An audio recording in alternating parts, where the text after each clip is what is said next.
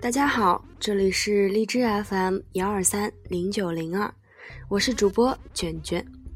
今天这期的背景音乐是由夫鞋同学提供的，这是亲自原创，希望大家喜欢。那么本期节目的文章呢是微博露思怡 Body Building，也是原创，感谢两位朋友。好，今天我们进入正题，说一下欺骗餐 （cheat meal）。欺骗餐一般指每周一次可口的放纵大餐，这一餐放开嘴巴随便吃，以消平日控制饮食所产生的厌倦感。另外，不论是对增肌还是减脂来说，欺骗餐都具有重要意义。对于增肌训练者来说，欺骗餐可以把饮食总热量标上去。以至于接下来的几天，人体都不容易出现能量入不敷出的情况。增肌需要摄入量大于消耗量才能完成，而且切片餐一般含有大量饱和脂肪。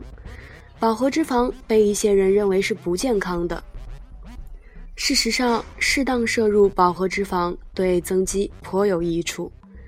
饱和脂肪能作为身体。产生激素和睾酮的原料，从而提高肌肉质量。健美运动员长期饱和脂肪摄入不足，很可能致使肌肉体积增长的停滞，甚至不进反退。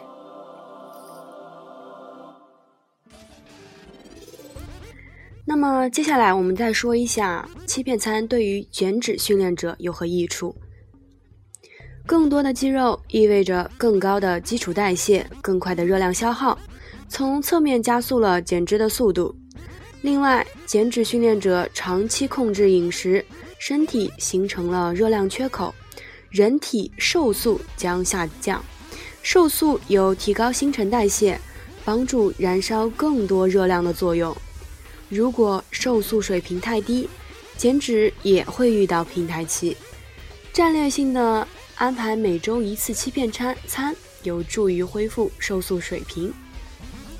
欺骗餐必须通过运动和平日规范的饮食来赢取，所以切记欺骗餐不能太频繁，否则就是欺骗自己了。如果平时饮食到位，偶尔一顿欺骗餐，不可能将你打回原形，变成胖子的。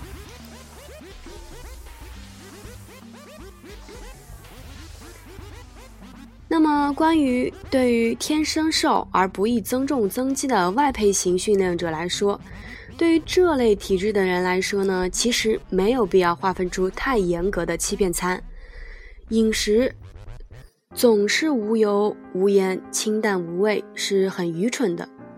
你平日的饮食大可以煎和炒为主，在确保摄入充足的碳水化合物和蛋白质的情况下。增加一些脂肪，提高饮食总热量，对促进增重和增肌是非常好好有好处的。但是一定要记住，要摄入的是卫生的、健康的、有益的脂肪。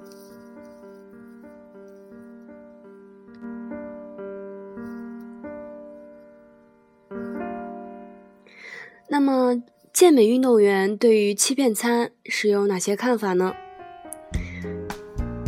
以我自己来说，曾经我喜欢用各种油炸型垃圾食品作为欺骗餐。事实上，欺骗餐虽然可以高热量、高脂肪，但最好不吃垃圾食品。布兰奇·沃顿就极不喜欢垃圾食品，他觉得吃过那些东西之后，接下来几天都昏昏欲睡，浑身无力，没办法正常训练。然而，罗尼和卡特却不一样，他俩对炸薯条都是情有独钟。卡特曾用每晚睡前固定一餐炸薯条，把欺骗餐变成了欺骗粥的前科。当然，那也是他有生以来最肥的一段时期。对于职业健美运动员来说，几个循环的欺骗周可能具有特殊意义，但我们普通爱好者还是算球吧，不要模仿，否则就是自毁前程。好啦，那么今天就简单的说了一下欺骗餐 （cheat meal）。那么，我觉得对于各种嗯我们平常的健身爱好者来说，那么每周安排一到两次的欺骗餐也是未尝不可。